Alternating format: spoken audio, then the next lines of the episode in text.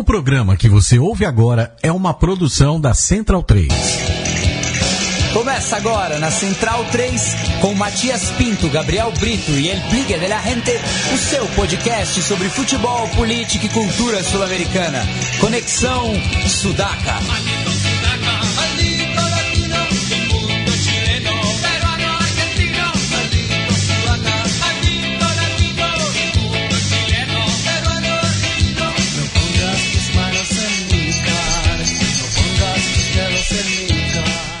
Buenas ouvintes da Central 3, está começando mais um Conexão Sudaca, ocupando e resistindo na sua placa de áudio. Meu nome é Matias Pinto e, como sempre, estou ao lado dos meus companheiros de batalha. À minha esquerda está ele, Felipe Domingues, El Biglia de la Gente. Salve, Biglia. Dali Matias, boa noite, boa noite a todos os centralinos.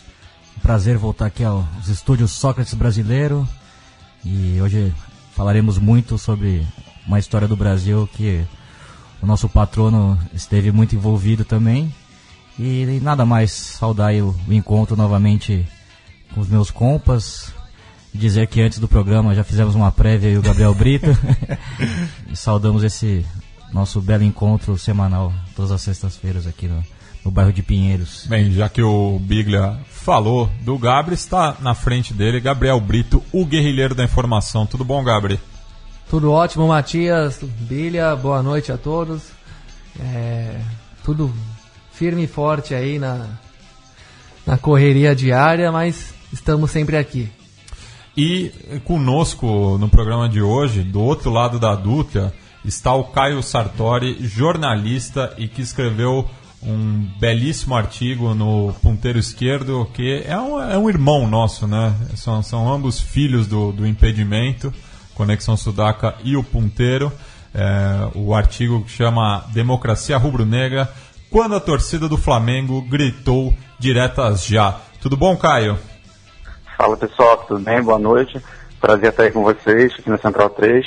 Aproveito para deixar um abraço pro Caio Belândia, pro pessoal do lado B do Rio, que é meu parceiro aqui, divide a Central 3 também. E vai ser um prazer conversar sobre uma história que infelizmente está se repetindo, né? está no contexto um pouco parecido, mas com algumas diferenças, e explicar um pouco mais aí das falas diretas e do processo de apuração da reportagem. Bem, então é, um abraço também pro, pro pessoal do lado B, o Caio, o Fagner.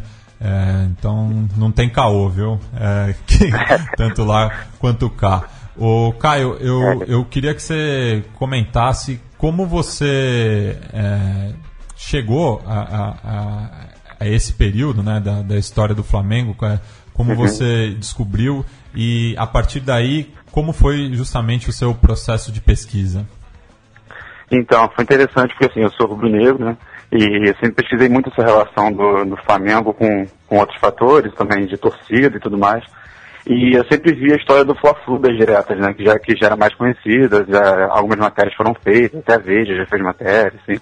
Só que nunca mencionavam, nunca abordavam a Fla diretas como um todo falavam do Fla-Flu e no máximo mencionavam assim uma linha ah, da torcida faz diretas.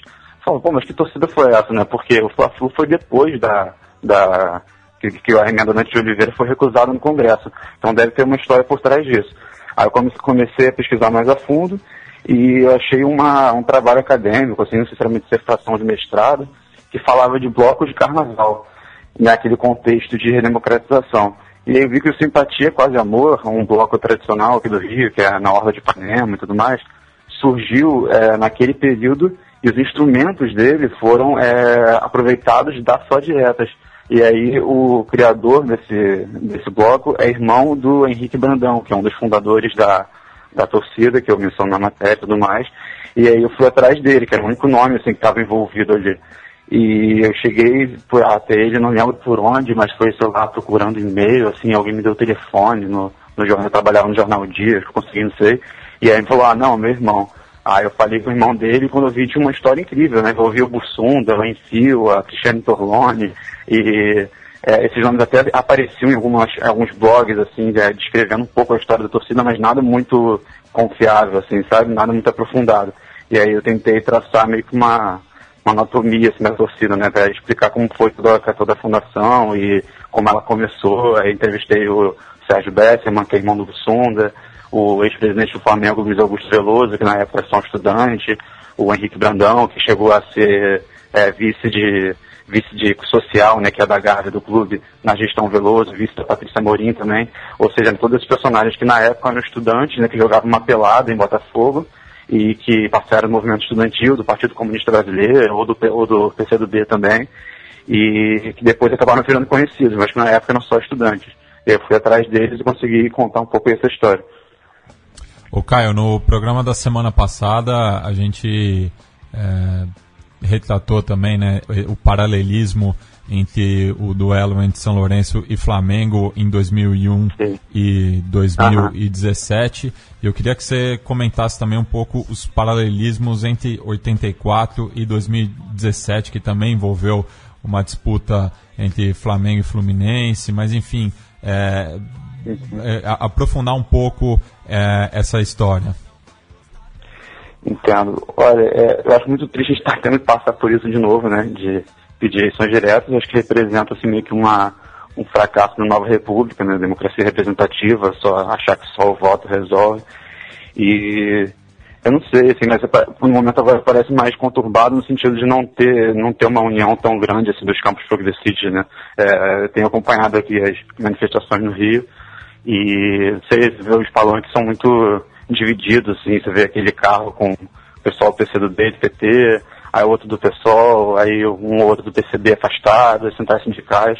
Acho que naquela época tinha uma união maior, né, em torno do movimento, até porque era um inimigo comum muito maior e que estava há mais tempo no poder.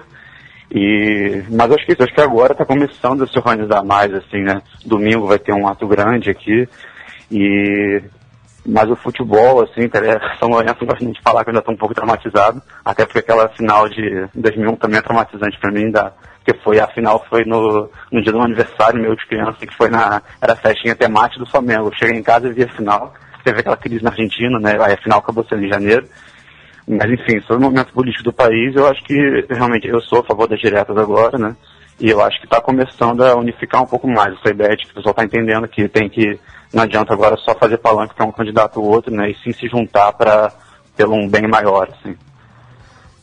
É, certo, Caio. Aqui é o Gabriel. Agradeço tá muito pela sua participação. E, bom, voltando um pouco aí no que você chegou a mencionar no começo da entrevista, queria que você contasse com um pouco mais de detalhes é, a história desse Fla-Flu das diretas aí. Então, é, como a gente sabe, né, teve, teve a votação que foi recusada no Congresso da emenda da, da emenda da Antiga Oliveira, que garantiria ou não, e não garantiu, as eleições diretas do presidente.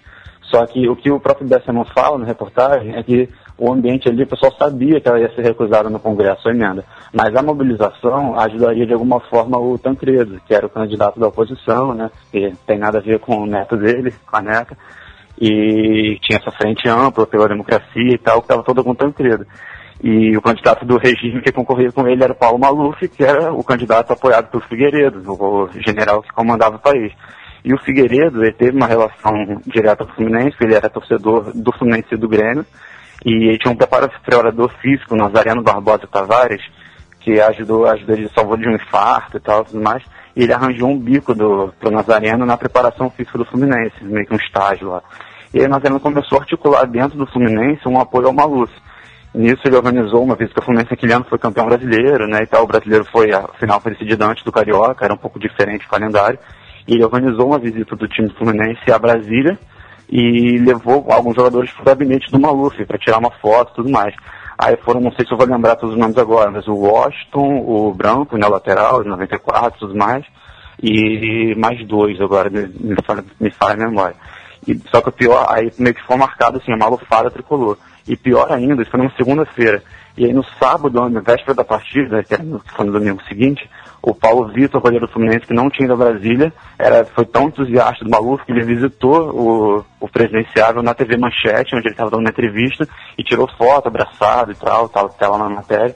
E aí ficou essa situação, assim, o é um cara que estava meio que contra o, o, povo, contra o que todo mundo estava é, pedindo nas ruas, né, que era uma mudança e tal. Então ficou essa malufada tricolor. E no dia do jogo, é, muitas manifestações apareceram no próprio estádio. Na arquibancada do Flamengo, por exemplo, teve a faixa Flamengo Malufa e Muda Brasil, Tancredo já, ou, é isso. E aí do lado do Fluminense também, a pessoa ficou revoltada, né, com o apoio dos jogadores. E aí levaram é, Malufa é corrupção, Tancredo é solução. Então, aí a gente vê que foi, o, o, clássico foi marcado por esse conteúdo político, tanto que a reportagem da placar da, da semana seguinte foi até entredada do Fla, né, que descrevia tudo subtil também, falando, ah, o Flu malfou e não sei o que, e, não, e fracassou em campo e tal. E alguns jogadores do Fluminense também ficaram revoltados com isso, né, o Romerito, o Saudoso, e o Delay, se não me engano é, falando, pô, como é que, por que, que o pessoal tá com maluco se, se o povo tá contra ele e tal, ninguém entendeu muito bem. É meio que uma mancha assim na história que colou, né? Bem, aproveitando esse gancho, eu vou chamar o nosso quadro Recuerdos de Pacaraí, pois a gente tem tanto o, a narração do gol do Adílio, que garantiu o ah, título da taça Guanabara para o Flamengo, e um, um, um, inserto desse encontro do Paulo Vitor com Paulo Salim Maluf.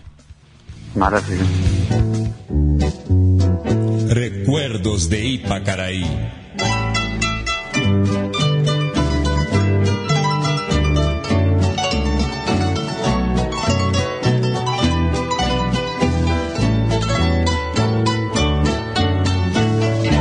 Una noche tibia nos conocimos junto al Adalberto tentou o lançamento com as mãos pro Adílio. O Adílio ficou no chão. E o Zé Roberto parte aí pra cima de alguém. Ele não tinha apitado nada. Ele não tinha apitado nada. Ele tinha mandado o Lúcio prosseguir. O Duílio entendeu que ele tinha marcado a falta, pegou a borra com a mão. Deixa eu levantar então. É que amanhã não vamos engolir nem um peru, hein? Vai até bater direto. Jogou na direção do gol. Toque de cabeça. Bem, ao fundo a gente escuta aí a banda Graforré Filarmônica, já que o, o Biglia e o Gabri estiveram no show deles na virada cultural. Mas retomando o assunto aí, né? A gente ouve justamente a mufa do Paulo Maluf é, falando que o Paulo Vitor não ia tomar nenhum peru, mas ele acaba falhando no gol do, do Adílio, né, Caio? Sim, sim, é Ainda teve isso. Uma benção, a benção das, das avessas aí, acaba falhando. Ô, Caio, e Paulo Vitor, quando eu mandei mensagem pra ele no, pra falar sobre isso, ele nem respondeu, assim, deve ficar, deve ficar meio puto com esse assunto, né? Deve ter se arrependido depois. Mas diga lá. É, Caio, parabéns aí pelo texto, uma delícia, é, texto muito bem escrito, além da, da história maravilhosa. E eu queria voltar é, ao começo do texto, né? O batismo da, da torcida é, é, a estreia do Campeonato Brasileiro desse ano. Como você destaca no texto, tem até o, o vídeo da, de, dessa partida contra o Palmeiras, vitória por 1 a 0 E, e era um time muito bom do Flamengo, né? O, o Zico já tinha saído, é, já tinha ido para o Udinese, mas ainda tinham remanescentes da, daquela, daquele grande time é, campeão da Libertadores e do Mundo em 81. Eu queria que você falasse um pouco do, do contato com os jogadores na, na, apuração dessa matéria, né? Você destaca aqui o, o Figueiredo, obviamente, o zagueiro falecido, que, que foi uma figura muito peculiar né, nessa história toda, né? E, e o Leandro, que foi talvez o jogador que, que, que tenha uma relação um pouco mais próxima, ideológica com, com a ideia da, da torcida. Eu queria que você falasse desse contato e se naquele elenco tinha alguma figura que se aproximasse do que foi o Vladimir e o Sócrates na, na democracia corintiana. Não, exato. Primeiro, obrigado aí pela apresentação E tem isso, assim, a grande diferença para mim é essa, da, da, do Flamengo e do Corinthians. A questão do Flamengo foi mais da torcida mesmo, porque os jogadores não lembram, assim. O, eu liguei pro Leandro e tal, e falei por, pelo zap também. Ele falou que não se recorda, mas pô, legal, parabéns pela iniciativa e tal, é, é, meio que apoiando, assim. Só que não tem essa memória, sabe? Não é como se fosse super engajado. Na época devia estar apoiando, lógico, até como, como os caras falam, porque o contexto era aquele, mas também não é uma coisa nem perto de Sócrates e Vladimir? E o Júnior também não lembra, eu, do próprio Zico também falei, porque já tinha saído, mas há pouquíssimo tempo, né? Ele saiu no final de, 70, de 83, pela venda toda polêmica, e aí parece, na época também tinha, tinha dado umas declarações aqui no Brasil disso, pró-democracia, mas ele também não lembrava, assim, dessa história da torcida, sabe? Foi uma coisa que para os jogadores não foi muito marcante, assim, sabe? Foi mais, parte mais da torcida mesmo. Foi até uma coisa que eu lembro quando, quando eu conversei sobre isso com o com o Cassol, na época da, da, da começando a pauta, o Cassol, editor do Ponteiro, né, começando a pauta ali, e falou, pô, mas será que, que esses jogadores eram, assim, meio que um Sócrates? Aí o que eu constatei foi que não. Tem mais a ver com a torcida, e aproveitando o papo de torcida, achei interessante o apoio da raça, assim, porque pouco se fala, mas a raça tem uma formação, assim, mais de, de esquerda ou progressista que seja, né, tem um punho cerrado, rasgando a bandeira do Brasil em plena ditadura, né, em 77, surgiu a raça, fez 40 anos agora, e, e, acho que deixa a história mais interessante, assim, né, o apoio da principal torcida do Flamengo até hoje, para um movimento pequeno que foi crescendo, assim, uma coisa mais de nicho, né.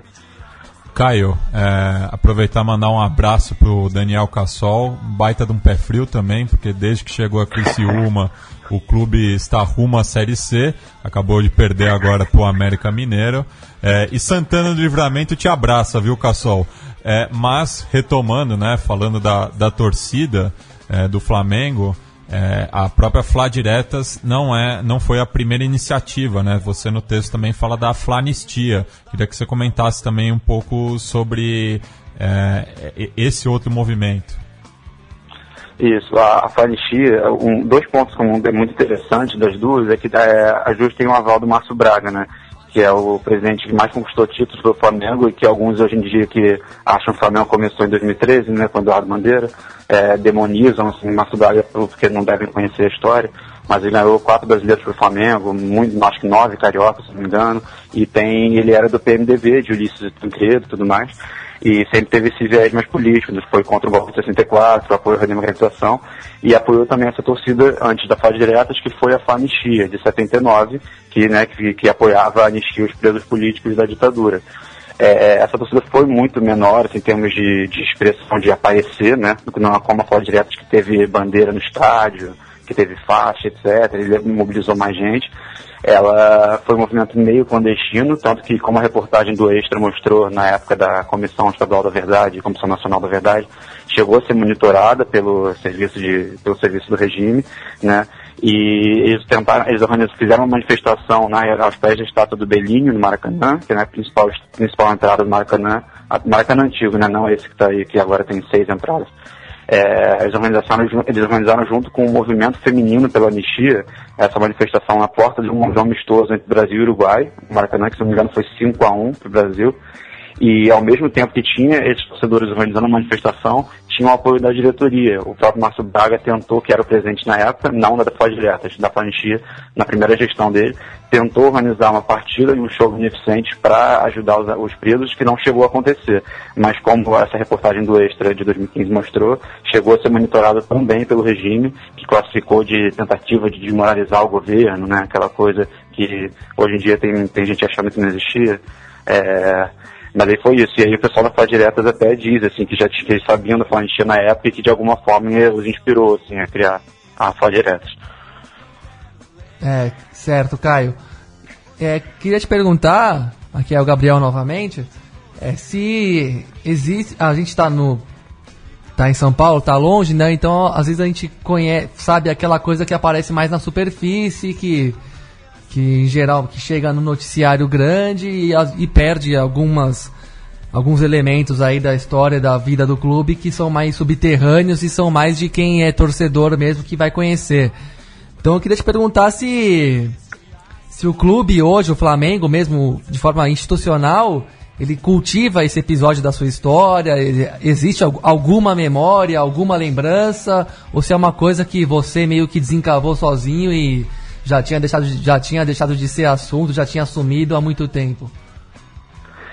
Pô, então, legal, Gabriel. Obrigado pela pergunta, porque é bem isso, assim, eu fiquei, o que eu mais fiquei feliz com a, o que mais me deixou feliz com a repercussão agora, foi que eu vi que muita gente não conhecia uma história e que, assim, teve uma expressão, teve certa expressão ali e com gente conhecida, era para ter uma visibilidade, muito maior, assim. Acho que é quase um pouco o retrato do, do, da memória que o Brasil tem com a ditadura, sua versão do Flamengo, assim, de, sabe, não, não conhecer a própria história. Eu vi muita gente, assim, que, que sabe, conhece, que conhece mesmo o Flamengo, que não conhecia isso e compartilhando, assim, eu falei, cara, legal, né, pelo menos conseguir criar uma memória num país que não tem memória, sabe? E só aproveitando que a gente está falando de, de, de, Flamengo e tudo mais, eu acho que é, é, é, um problema gigantesco hoje em dia da torcida do Flamengo de não conhecer nada do clube, achar que, que essa gestão da Chapa Azul, que tem milhões de méritos né, de economia e tal, achar que essa gestão fundou o clube, né? Tem essa ideia de que, de que tudo, tudo que eles fizeram de bom é, justifica os erros, que são muitos também, sabe? De, e que, que eles conseguiram acabar com uma imagem de, de time do povo, né? Mudar completamente a configuração do estádio, do, dos jogos do Flamengo, com um sócio torcedor que é que, que eu considero mal feito, assim, que eu considero meio elitista em todo, tanto no preço quanto na forma de vender. E acho que isso é importante para resgatar um pouco, né? Tentar criar uma memória quanto a isso de uma história que era pouquíssimo conhecida, assim. Bom, Caio, é, um dos grandes baratos do texto é, é exatamente esse paralelo entre 84 e 2017. E voltando um pouco pro momento atual da, da torcida do Flamengo, eu queria que você comentasse das alas progressistas atuais da, da torcida do Flamengo, né? É, eu acho que o Rio de Janeiro talvez tenha sido das capitais futebolísticas do país a que mais sofreu com a descaracterização do Maracanã, como você bem lembra no começo do texto, né? Que era um, era um palco que, que reunia todas as camadas, a Zona Sul e a Zona Norte do Rio de Janeiro, e que hoje em dia está super elitizado, com, com preços altíssimos, graças ao, ao consórcio que assumiu o Maraca, né? Então eu queria que você falasse um pouco de, de hoje, da torcida do Flamengo, das alas mais progressistas, e se nos últimos jogos do Flamengo teve alguma manifestação anti-Temer, anti o governo. Pô, legal. É, eu estava pensando sobre isso, porque eu estava lendo que quando recentemente no Chile, as manifestações contra os fundos de pensão privadas e tal, todas as barras dos, dos clubes, as barras principais, né? Esqueci o nome da, da Laú, a Garra Branca também, todas, todas as pessoas principais. Oi, desculpa. O Los de Abarro. Inclusive, a gente isso, vai, com vai, vai, comentar sobre eles no programa ainda hoje. Ah, legal. É. Porque eu tenho, sou um pouco traumatizado com o Laú, né? O Flamengo Laú não muito bem. 2010. é, mas acho que legal, eu estava reparando que pô, as torcidas principais dos clubes é indo uma manifestação. E aqui tem muito isso de, ser as torcidas de nicho, né? É, aqui no Rio tem agora, no Flamengo, a Comuna Rubro-Negra, que está sempre nas manifestações, a Flamengo Antifascista, tem é, tricolores de esquerda, esquerda alvinegra. É, e, e é engraçado que vê essa diferença, né? Como aqui acaba a gente tendo que criar um, um, um nichozinho, enquanto lá a, a, própria ideia de torcida já é mais assim progressista. Mas quanto ao Maracanã, desculpa, eu esqueci da, da pergunta do Maracanã. Não, exatamente isso que você estava falando, mas era do, da descaracterização do, do estádio, né? Do, ah, em relação a 84, a, ao, ao período atual. Isso, se isso. você também puder falar um pouco da, da, da, da raça Flá, né, atualmente, se ela assume alguma postura, ela como maior torcida do Flamengo, né, que puxa os cantos, se, se ela tem alguma liderança Sim. nesse sentido. Então, a raça não, recentemente não vi assim, nenhuma, nenhuma manifestação deles em relação a isso, mas de torcida é, padrão dessa mancada, uma que fez, que se, se manifestou recentemente no Facebook, foi a Nação 12, que é a, a barra do Flamengo, né, que é menor e tal, não cresceu tanto quanto quanto a do Fluminense, do Vasco e do Botafogo, foi dos quatro do Rio, o Flamengo foi que menos teve essa ascensão de uma barra, mas eles postaram contra a reforma da Previdência, a favor de greve geral e tal. Aí, claro, veio aquela galera, já ah, não se mistura política e futebol, né, e tal. E... Mas eu, é, é no, no Maracanã, se não me engano, é até proibido para fazer levar hoje em dia manifestação política. Assim, eu estava conversando com um amigo meu, Yuri, que, que participou do Comitê Popular da Copa, né, o pessoal da, da, FN, da Frente Nacional dos Torcedores e tudo mais. O e Yuri eu pensei, Eiras? pô, mas que a gente não organiza. Oi, desculpa. O Yuri Eiras? Isso, isso, ah. grande parceiro. Aproveita e mandar um abraço pro, pro Digão também, da Nação 12.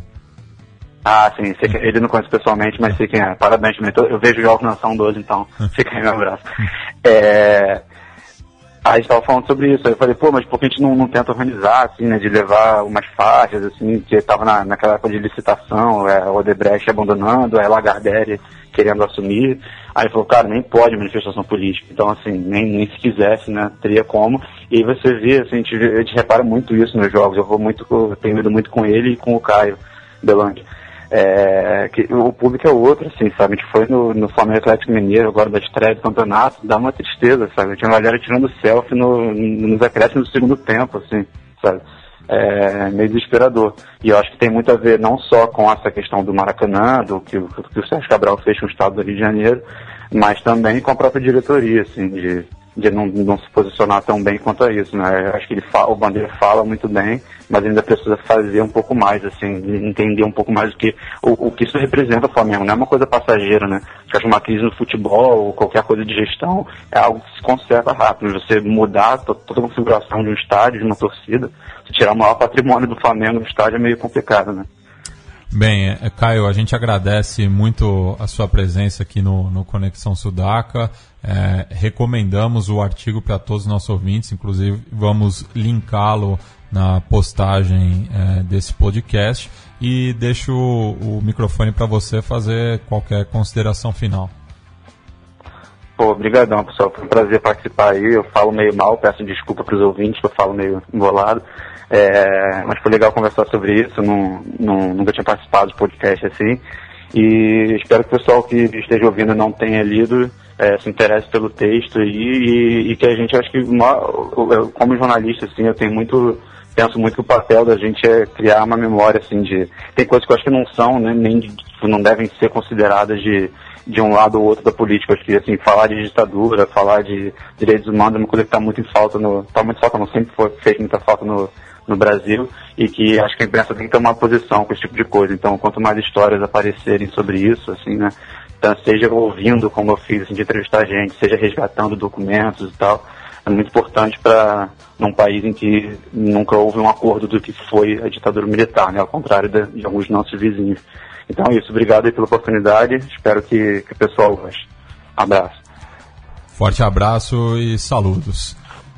É, queria aproveitar também mandar um abraço para o Maurício Brum, que é, é, me pediu uma colaboração no, no, artigo que ele escreveu para a Gazeta do Povo é, do Paraná e justamente fazendo um, um, paralelo, outro paralelo também entre o, a crise argentina em 2001 é, a 2017 e o Maurício também que já escreveu no, pun, no ponteiro esquerdo também. É, dando continuidade ao programa, vamos falar né, dessa última rodada da fase de grupos da Copa Libertadores, que conheceu os últimos classificados. Né? Vamos começar por terça-feira, é, no qual o grupo, sei, o grupo 7 perdão, é, abriu os trabalhos com a vitória do Lanús é, de visitante no Grand Parque Central é, e o, a vitória da Chape também, vitória é, emocionante de virada, né? Mas que por conta justamente da determinação da Comembol não valeu a classificação do Verdão do Oeste às oitavas de final, já que perdeu os pontos da, da vitória sobre o Lanús na, na penúltima rodada. Ah, a rodada que perdeu totalmente a graça, exatamente por pela, pela punição ter saído justamente na tarde de terça-feira, né?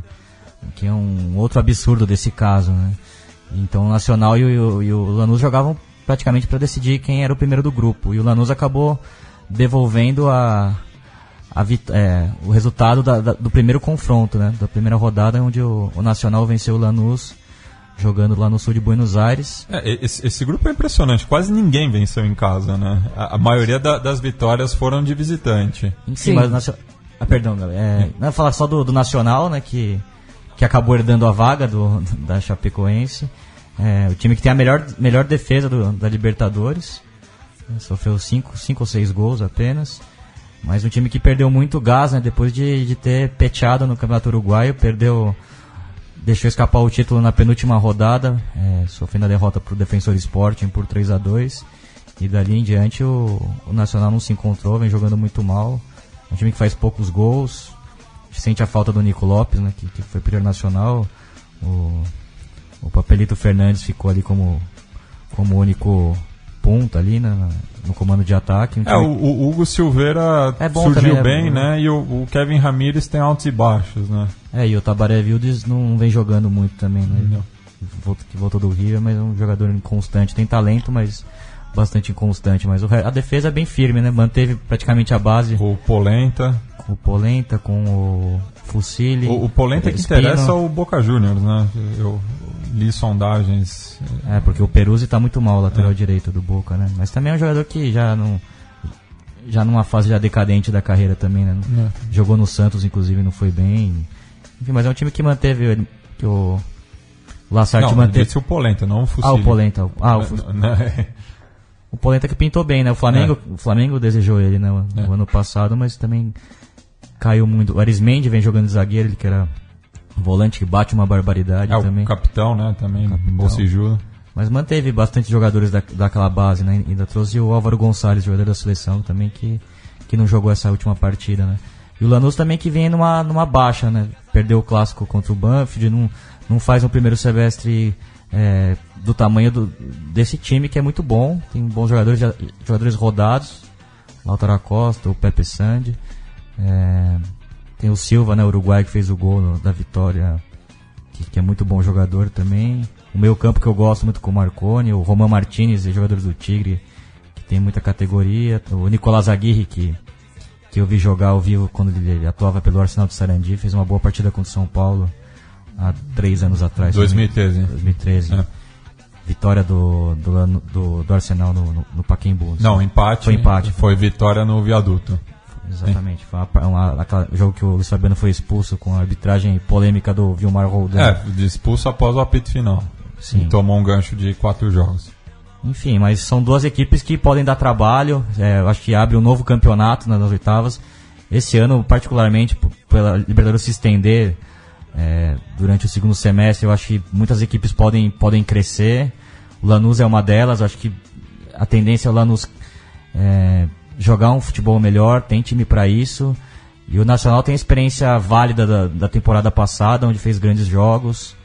É, causou furor aqui na cidade de São Paulo, então é um time que, pela camisa é também importante, dependendo do confronto, pode avançar e, e quem sabe chegar numa semifinal. É, mas queria perguntar pra vocês, nem vou opinar nada sobre os jogos, porque tô decepcionado com o desfecho do grupo, broxante, mais uma vez a gente se deparando com um tapetão e pra mim não tem justificativa, falei isso no programa passado. Eu acho que entrou em campo, jogou, não interessa quem errou, quem não errou. Ou o cara não joga e é barrado, ou se jogou, valeu.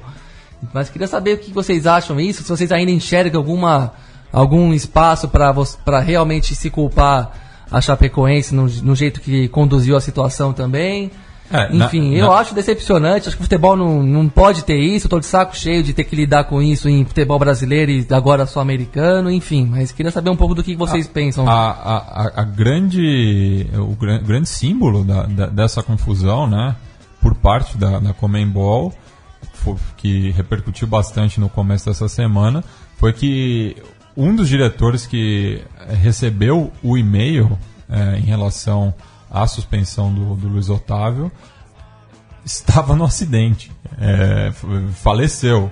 Ou seja, isso mostra como, como a, a, a- a Comembol não tem controle a- algum é, com o- os, os clubes que são indiretamente filiados a ela, né? já que é, é, é uma. e- Ela é e a confederação, é, que é um. e- hierarquicamente, o clube é fundar, é filiado à federação, aqui no Brasil, pelo menos, a federação do seu estado, E a que é confed- filiada à Confederação Brasileira, que por sua vez é filiada à O Comembol. próprio termo confederação já dá, já semanticamente já indica que se trata de uma congregação que É. junta todos os federados. Mas também eu não vou ser ingênuo de, de fazer o paralelo do tamanho do- dos clubes. Eu acho que se fosse um caso envolvendo Boca Juniors É e River Plate, isso, isso que eu quero dizer. seria teria sido tomada uma outra atitude, Não, seria conduzida de uma outra forma. Não sei nem se o caso se- seria tão público assim, se eh, nós já não abafava no É. bastidores um Não, pouco. e, e como o Gabri falou na, na semana passada, né? Esse tipo de caso parece sempre que é essa questão de ter uma margem de manobra fora do campo, né? É, é sempre essa questão. O time não conseguiu o resultado que lhe convinha. O, o Lanús atualmente é, é um, é um clube com, com trânsito, é, vem disputando competições internacionais há mais tempo do que a. Chapecoense. É, também que Chapecoense. Tá bem posicionado na política do futebol argentino, o que é meio passo para fazer o mesmo na, na política do futebol continental. Nacional Duro de Montevideo, camisa, história dispensam E o apresentações. atual presidente da Comembol é uruguaio também. Isso é importante. Enquanto que o presidente da Confederação Brasileira não sai do país. É. O Marco Polo que não viaja. É. Então é, é- é uma conjuntura de fatos que fez a Chapecoense é, pagar o pato, né? E infelizmente não vai poder. Mais heróica a campanha, né? Sim, Você quer sim. formular um time, fez uma bela campanha, vencendo o campeão argentino, fazendo bons jogos. Um E- time cascudo também. Campeão catarinense. A, a- a própria virada sobre o Zulia se deu nos acréscimos, né? Um time que não desistiu em momento nenhum, mesmo jogando pela classificação sul-americana, mas eu acho que é muito válido a Chape é, brig- é, defender né, esse, esse título depois de tudo que aconteceu. Ficou bem legal a Sul-Americana. Muitos times interessantes que acabaram ficando pelo caminho da Libertadores. A gente vai discutindo grupo a grupo, mas que formou um- uma, uma Sul-Americana muito bacana, que acho que vai ser talvez a melhor edição no- Sim. da- desse, desse torneio. De acordo. É, seguindo, né, vamos passar agora pelo grupo do Santos, que tinha justamente a equipe da Vila Belmiro é, já classificada na rodada anterior, mas cujo principal jogo é, justamente era pela segunda vaga no El Campín, o Santa Fé recebendo o The Strongest, é, num jogo como era de se prever muito brigado, né, é, o Strongest se- segurando o empate, o Santa Fé saiu na frente, mas o Strongest buscou o empate num gol contra, mas no, ah, no segundo tempo o quadro não se mudou e o clube boliviano se classificou mais uma vez desde 2014, né, quando tinha avançado e acabou sendo eliminado pelo Defensor. Ah, merecido. A gente já vinha elogiando o Strongest desde o ano passado. E ao contrário do que eu esperava, o Strongest foi, foi pra cima né, no começo do jogo. Tanto é que o gol do Santa Fé saiu num contra-ataque, né? Uma, uma jogada que o Pablo Escobar tentou uma enfiada, foi interceptado e armou um contra-ataque bonito do, do time colombiano, que depois sim mandou no, no- no primeiro tempo, teve boas chances. E aí apareceu a figura do, do bom goleiro boliviano, o Vaca. E, enfim, o, um- o zagueiro Martelli brasileiro também fez uma grande partida, um zagueiro interessante, que vi bons jogos dele. E, e já não de- desse- de- desde o ano passado. Sim, né? um zagueiro muito firme, muito bom no jogo aéreo. Ele que também atua como volante. Agora o segundo tempo foi. O jogo deu uma esfriada, né? Acho que o, o Strongest conseguiu esfriar a partida. O ambiente no, no El Campín também não era de muita pressão. A, torcida do Santa Fé tem uma característica diferente da do seu rival do Milionários, que é um pouco mais inflamada. Inclusive a minha amiga, a grande Pilar Pedraça, grande torcedora do Santa Fé, reconhece esse aspecto. Um, um, um El Campín que tinha um bom público, mas não tinha um, muito ambiente, muita, muita cantoria também. Acho que favoreceu o jogo do Strongest, que ficou claro ali nos últimos 15 minutos que não ia acontecer nada. O, o time do, do Gustavo Costa tentando sempre ligação direta, depois apostou no- na entrada do Omar Pérez, já grande jogador, mas bem fora de forma, tentando simplesmente lances ali de jogada aérea. E eu acho que acabou classificando realmente a segunda melhor equipe do torneio. E o Santa Fé, acho que vale, vale a destacar que nenhuma equipe colombiana passou, né? Pra Sim.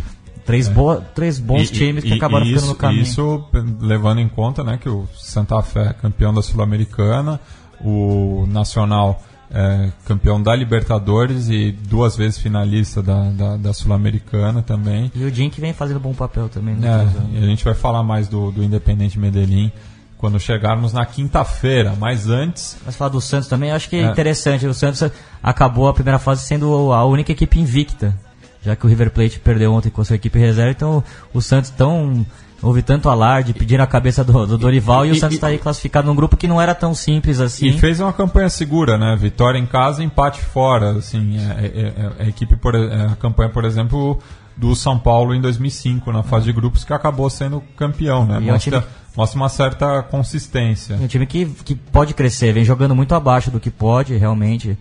Mas é um time que tem um estilo próprio, tem uma identidade, um trabalho do Dorival que eu considero bom, um time que tem bom toque de bola, bons valores, bons jovens valores. E é um time que, que eu acho que vai crescer bastante aí. O Dorival acho que conseguiu contornar bem ali o momento muito difícil. Talvez fosse um técnico de menos, é, menos experiência, cairia nesse, nesse processo todo depois da eliminação no Paulista. Mas eu acho que o Santos, dependendo do confronto, pode avançar e fazer um bom papel na Libertadores. É, o, o Santos que tem é, a sexta melhor campanha, né? Entre o- o- os clubes que passaram adiante.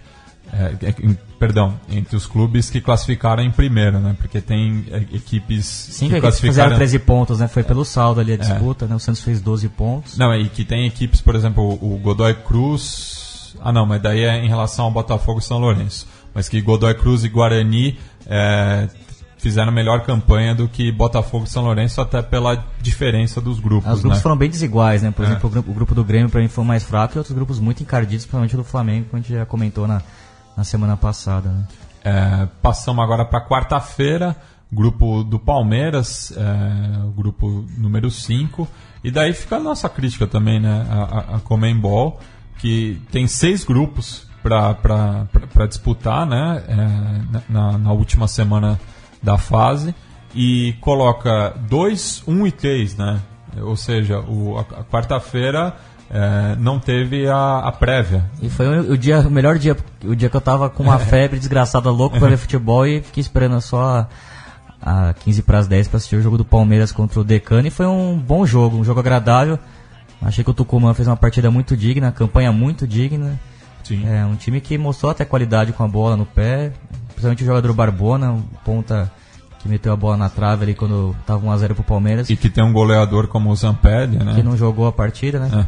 Quem jo- foi no comando do ataque foi Lapuguita Rodrigues. Lapuguita que teve mais baixos do que altos. É, né? perdeu um gol incrível ali. Não, né? é, mas durante a campanha toda, né? Porque esperava-se muito mais dele, justamente na primeira competição internacional que o, o Decano disputava. Ele que é um referente, né? Já tem mais de 100 gols pela equipe tucumana. é, tirando uma breve passagem pelo Godoy Cruz, se eu não me engano, sempre jogou é, na equipe que o revelou. É, e eu acho que ele não foi o, o líder que se esperava, né? É, não foi. Fez partidas bem abaixo mesmo, até reclamou no- na estreia quando foi substituído. né? Mas um bom trabalho do Lavagem. Gostei muito do, do time. Não, não foi um time que veio para se defender, até porque precisava do resultado. E, Fez uma e, partida boa. inclusive foi pra cima justamente quando o resultado em Montevidéu eh, mantinha as chances de classificação. É, chegou um momento ali que até o Palmeiras, quando o Palmeiras faz 2x1 ali, dá uma, complicou de novo, mas o, o time tava em cima ali, criando chances. O Palmeiras que, que caiu muito fisicamente no segundo tempo. Aí eu acho que também tem um, um pouco a ver com a mudança de comando. O Cuca é, faz uma marcação diferente da do, do Eduardo Batista, né? Ele gosta de marcações mais individuais, acho que requer um pouco mais de tempo. É, acho que a parada pro Palmeiras vai ser muito boa para para encorpar um pouco mais o time. Destacando que o primeiro gol é um gol clássico do- dos times do Cuca, né? Jogada bem, bem trabalhada, jogada ensaiada. E um time que com algumas atuações individuais interessantes, principalmente o Guerra, que cresceu muito, vem jogando muito bem. Dos melhores jogadores, do time. O, é, quem mais fez? E o, e o Thiago também na volância jogando no lugar do, do Felipe Melo deu uma, uma, é uma boa notícia pro Palmeiras, né? Levando em conta que o Felipe Melo perde a- o, o confronto de oitavas de final. né? É, e fica também o nosso destaque para a torcida do, do, do Tucumã, que sem exagero nenhum, eu acho que foi o, o motor dessa equipe, né? Copô, Quito, Cartagena, eh, Montevidéu, Cochabamba e São Paulo agora. Era impressionante na quarta-feira, qualquer lugar que você tivesse em São Paulo, você talvez encontrasse um, um torcedor do, do decano. E fica também nosso lamento pela morte de dois torcedores que vinham por terra ao Brasil e se moveram num acidente automobilístico e infelizmente é, vieram a falecer. É, passar agora para quinta-feira, que foi cheia, né? É, tivemos três grupos jogando, começando pelo grupo do River Plate, que a gente já comentou em outras oportunidades, foi o grupo que a imprensa brasileira menos acompanhou, justamente por ser o único sem um representante nacional, mas que na última rodada também tínhamos um classificado, um eliminado e outras duas equipes brigando pela última vaga, não no confronto direto. O River Plate recebia o Independente Medellín no Monumental de Nunes, justamente no seu eh, aniversário de 116 anos, e também Fete a Pátria na Argentina, né, porque já que foi o começo da Revolução de Maio, no dia 25 de, desse mês em 1810. É, e o, o River com uma equipe bastante alternativa, Só né? o Alário, né? de- Só Alário de titular, inclusive o, o, o- o goleiro é, fazia sua estreia profissional pelo River e que foi muito bem. É, É. boa notícia, porque o, o titular, o Batá, já vem falhando muito, sofrendo muitas críticas, acho que é o ponto baixo mesmo desse bom time do River, que o Galhardo conseguiu arrumar, pra, a meu ver, de forma milagrosa, né? Acho que o Ariel Rojas encaixou muito bem no meu campo com o Ponzo, Ele que voltou do México e, e vem jogando muito bem, é o cérebro do time. Crescimento também do Driuzzi com o Alário, fazendo uma boa dupla de, de centroavantes. Mas o River que está apostando tudo agora em remontar o, o campeonato argentino, tá a quatro pontos do Boca, com uma, Com- part- com uma partida a a menos. menos, né? E joga com o Rosário Central domingo, se não me engano, no Monumental. E o Galhardo é, vai com força máxima para esse jogo importantíssimo, já que a Libertadores já estava garantido, só tinha é, o objetivo de, de ter a melhor campanha geral, que não vale muito devido ao novo formato também. E boa partida do Jim, né?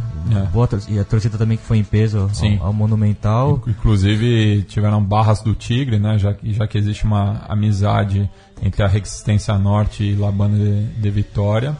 É, mas eles foram impedidos de entrar no Monumental.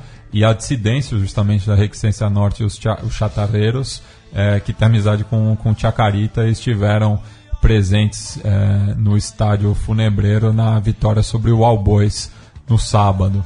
É, um abraço para o meu amigo Maurício Prado, que fez essa, eh, essa recepção aos torcedores do Matador, lá, o poderoso de la Montanha. E bons jogadores do Jim, né? Eu gostei muito do camisa 10 Quinteiro. Sim. Eu, gostei, eu gostei bastante do Viola, né? O, o centroavante, o homem de referência, é, que inclusive no primeiro tempo o, o, o Jim estava insistindo muito nele, ele estava brigando, ganhando várias no confronto com o Mina, que não lembra nem um pouco aquele zagueiro que a gente elogiou ano passado quando surgiu pelo Independente Del Valle. É, mas é, o, o Jim também teve um teve um pênalti contra, né? Logo no começo do jogo. Alário perdeu. É, para mim, uma invenção do árbitro brasileiro Rafael Klaus e cuja arbitragem conseguiu errar também na continuação do lance, Sim. já que é, o Alário não é, encosta a, a- mão na bola, né? Essa foi a alegação. Ele consegue tocar Com o peito. com o peito. é, na sequência do lance sai o gol, mas que acaba sendo anulado. E, e daí o, o, o Jim foi crescendo no jogo. O primeiro tempo permaneceu igual, mas no segundo tempo, logo no começo, saíram dois gols que garantiram a vitória para o clube, mesmo com o desconto do, do Mina já no final do jogo. Mas é uma das boas equipes que vai jogar A a Sul-Americana Copa Sul-Americana.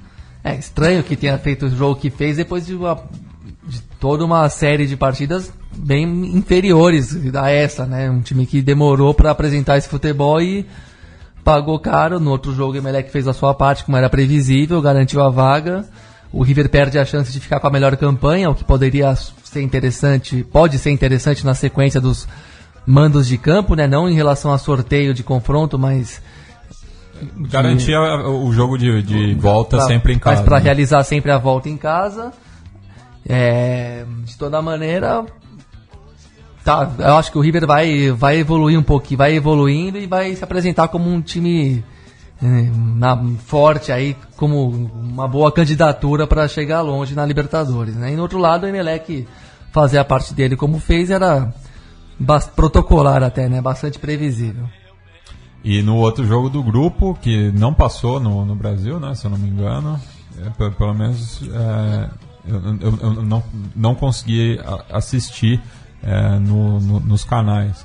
Mas o Emelec é, venceu bem o Melgar e justamente o, o, o, Jim ele não, não conseguiu se classificar ma- mais pelo que ele fez em casa do que é, como visitante, né? O Emelec tem, que eu assisti a partida da, da semana passada contra o Jim e mostrou um, bom time, assim como as outras equipes equatorianas, é, como o próprio rival Barcelona de Guayaquil e o, e o Independente Del- Del Valle na, na temporada passada. Um time com mu- muitos jovens, né? O Equador que, que vem fazendo um bom papel também no Mundial Sub-20, que está passando desapercebido pelo, pela, pela mídia brasileira, até porque o Brasil não vem participando, onde a Argentina vem passando vexame. O Equador também. E a Venezuela fazendo uma grande Surpresa, campanha, né? ganhou Ganha da Alemanha, classificou no grupo com México e Alemanha. É, México que tra- tradicionalmente trabalha bem a base. né? E, o, e o Uruguai que também vem de duas vitórias, é, praticamente classificado, né?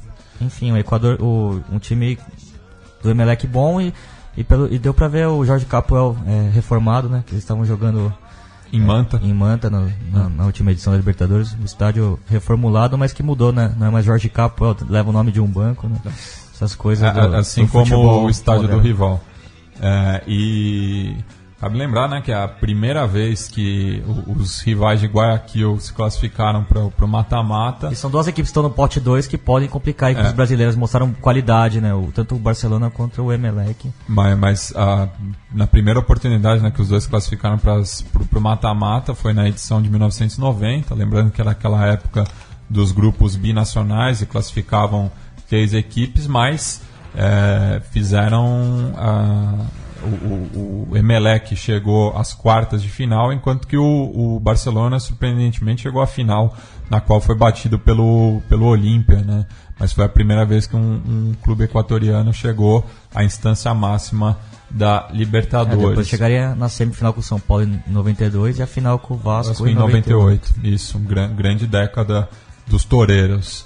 É, passar agora para o grupo do Botafogo, né? o grupo 1, é, no qual os dois classificados já estavam definidos, é, mas faltava definir o primeiro colocado. Né? E surpreendentemente o Botafogo, que começou segundo na rodada, mesmo com a derrota em Quilmes, diante do Estudiantes La Plata, é, ficou com a, a liderança do grupo, graças ao tropeço do Barcelona em Medellín. É, o Barcelona que perdeu os últimos dois jogos, depois que venceu o Botafogo, acabou dando uma, uma afrouxada na Libertadores, focando também no, no campeonato equatoriano, onde, onde briga e está na segunda colocação. É, e o cam- campeonato equatoriano que tem, que tem um, um- um líder inusitado, né? Não- Delfim, né? É, o Delfim, não é nenhuma da- das equipes tradicionais do país e tá essa briga, né? O, não, na verdade, o, o Delfim agora tem um jogo a menos é, do que o Independente Del Valle, que é o líder, mas pode ultrapassá-lo. Enquanto que o Emelec tem também, de, o, o Emelec e o Barcelona, justamente por conta da Libertadores, tem 13 e 14 jogos, respectivamente. É, enfim, o Botafogo faz uma belíssima campanha, né? Só, só matou time grande, camisa pesada. E é um time que precisa estar muito focado, né? Tem que estar muito pilhado para conseguir bons resultados. É um time que sabe dessas limitações. Eu acho que depois da classificação, acho que também entrou com, com outro gás para encarar esse jogo contra o Estudiantes. É um, um jogo que, que tinha um bom clima, apesar do Estudiantes tá, mandar lá em Quilmes. Essa partida foi no, no Monumental de Quilmes, nem sei o Centenário. motivo. Centenário. Centenário, centenário. Centenário, Centenário de Quilmes, eu nem sei o motivo do. É, eu- eu- Até porque Quilmes eu- não eu fica tão próximo de La Plata, assim, é uma viagem que tenha sido a baixa procura, né? É, já que o Estudiantes está, estaria eliminado. Depois a gente até vai brincar, mas foi o que? A terceira despedida do Verón, então também não tinha é, um, um grande motivo ne- nesse sentido. Mas o, o Estudiantes, que quando não, não, não podia atuar em La Plata, geralmente escolhia Quilmes por ser o, o estádio é, mais ou menos grande, mais próximo da capital umas- da, da província de Buenos Tá Aires. umas 30, E- uns 30 quilômetros dali. e né? tinha uma relação boa também entre as duas torcidas, o, o, o que não é regra atualmente. Em 2006 jogou com o São Paulo lá. Jogou também. com São Paulo, jogou com o Inter em Banfield, né? Jogou lá, não, 2010. não, foi no centenário de Quilmes Foi no mesmo. que centenário o, de Quilmes. O Inter saiu com a, A, vaga. a, a Noite de las Bengalas. O- sim, quando É. saiu o gol do Juliano, né? Isso. Juliano ou foi ele que Juliano, deu? por Foi ele que fez o do- gol dos mesmo. sinalizadores. Sim. É. E... Que taparam a visão. Então, Era o- 2x0 era o- para os estudiantes, o o Inter precisava de um gol, sim. É. Mas um time dos estudiantes que. 2010, né? Quando o Inter foi 2010, campeão isso. pela segunda vez. Era as quartas de final de 2010. O Pinch aqui me surpreendeu, pô. Acho que tinha time também pra avançar. O Nelson Vivas é um técnico, um bom técnico dessa nova geração. E, mas assim, acho que valeu muito também um time, um time que tem muitos jogadores veteranos, acabou acho que pesando né, nesse jogo contra o Botafogo. A dupla de volantes, por exemplo, era Verão e Chapo Branha, né? pra você ver que, que o tempo passa também, dos jogadores históricos do, do Estudiantes. E alguns bons valores mais jovens, né? O Solari que acabou fazendo gol, jogador que formado no River Plate. E, e tem outros, outros bons jogadores, né? O É, filho do Cassini, que é o meia até armador. livrou a cara, fez uma campanha, se você for ver, nove pontos, ficou digno até. Ficou, e outro que ganhou, classificou ganhou pra- uma partida de cada time da chave. E outro que classificou para a Sul-Americana também. É, e e a- no final a Argentina acabou colocando é, cinco, cinco equipes, né, na, na- Quatro. quatro equipes na. É. River, Lanús, São Lourenço e Godoy Cruz. Só o Estudiantes E foi, o foi o Decano. É. Dois times ficaram de fora, mas o prognóstico era, era pior, né? Pelo, pelo, pelo Até contexto pela político situação, do- do- envolvendo a greve do, do futebol argentino, tudo isso. Eu acho que no final o futebol argentino fez uma, um bom papel nessa primeira fase. Tá? E o último grupo, né, é justamente o grupo 8, grupo do Grêmio, no qual... Mais fraco o grupo, né, é, convenhamos. Só uma tragédia tirava a vaga do, do Imortal, é, e o Grêmio que precisava de sete gols, com a derrota do River Plate, evidentemente, precisava de sete gols para superar o Atlético Mineiro, e não seria exagero nenhum, devido ao, ao que apresentou com o Zamora, que conseguisse essa, essa vantagem, é, acabou ficando pelo meio do caminho com quatro, mas que garantiu também a terceira melhor é, campanha é, entre os primeiros classificados. E o outro jogo da chave, é, no Defensores del Chaco, o, acabou sendo um empate em 0 a 0 entre o Guarani e o Deportes Iquique, que classificou o Aborígene. É, o Iquique fez uma boa campanha, mostrou bom futebol, venceu o Grêmio, inclusive. Mas acabou valendo a vitória do Guarani lá no Chile, né? No, na na no rodada de abertura. Gol do, do Hernanovic, jogador é. do Penharol. Aliás, um time do Guarani muito aguerrido, com os, os dois melhores jogadores são uruguaios, né? O Palau é. e, o, e o Novik. Um time é, e, e que o, manteve alguns jogadores daquela, daquela grande campanha. E o, e o Iquique que em certo momento priorizou o campeonato nacional, buscando o título inédito. E depois, quando ficou complicada a situação, voltou as atenções a Libertadores. No fim, não conseguiu nem a vaga na Sul-Americana de 2018 é, pelo, pela liga local, né? Mas está classificado pra, para a atual edição. É, acabou valendo também não, não ter o seu estádio próprio, né? Jogando no, sempre num clima de amistoso ali. É, em Calama. Em Calama, é longe de Kik, é. né? Do, e, não, é ne, não é nem na mesma região. É no, qual região que é? No, a, a, no Chile como começa? Do, eu nunca sei se é do, do norte, do, do sul ou do... É, é, é porque não é uma ordem lógica também. A, a, a, princípio começaria pelo norte, mas Aí Arica, por exemplo, já não é, é a, primeira, primeira região, né? É, não é a primeira, enfim. É, é bastante complicado a, a, essa divisão administrativa no Chile. Mas Enfim, uma... a, região de Calama é Antofagasta. Enquanto que, que, fica na segunda região, se eu não me engano. Bacana. E, o... e falar um pouco do Grêmio pode ser um pouco. É, eu acho que pode causar um pouco de de ilusão nos gremistas dessa campanha. Acho que era a chave muito fraca. É um time que ainda falta qualidade no meio campo, é, principalmente depois da, da lesão do, do, Douglas, também da série do Michael, que era um jogador muito importante nesse meio campo, para dar um pouco mais de posse de bola. E, e, teve o Lagata Fernandes, né, que, que fez a dupla de ataque com o Lucas Barrios.